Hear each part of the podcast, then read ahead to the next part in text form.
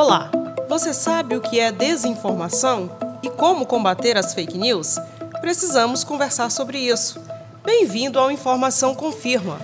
Já estamos familiarizados com as fake news. O termo surgiu em 2016 e se tornou comum em nosso vocabulário.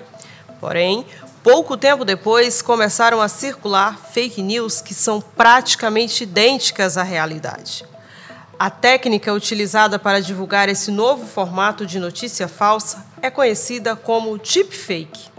O deepfake é uma tecnologia usada para criar vídeos falsos, porém bem realistas, com pessoas fazendo coisas que nunca fizeram de verdade ou em situações que nunca presenciaram. O algoritmo utiliza a inteligência artificial para manipular imagens de rostos e criar movimentos simulando expressões e falas. Essa técnica pode ser usada para fins de entretenimento, para recriação de cenas de filmes ou para meios ilegais, como para a criação de conteúdos modificados que podem prejudicar a imagem de alguém.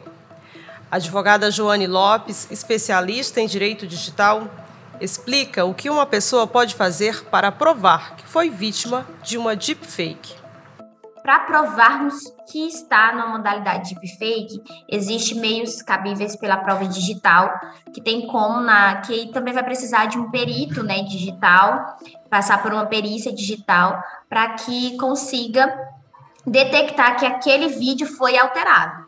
Quando, detectar, quando o vídeo é detectado que foi alterado, é, isso nós podemos solicitar, tá? Em meio de processo mesmo a perícia digital, tá bom? Não é diretamente o advogado que faz, mas sim a, a perícia mesmo digital que consegue detectar através da tecnologia da informação que ocorre uma alteração naquele vídeo. Aí você consegue mesmo estar é, conseguindo, né, por meio judicial, a indenização, né, por essa alteração do deepfake. Você ouviu?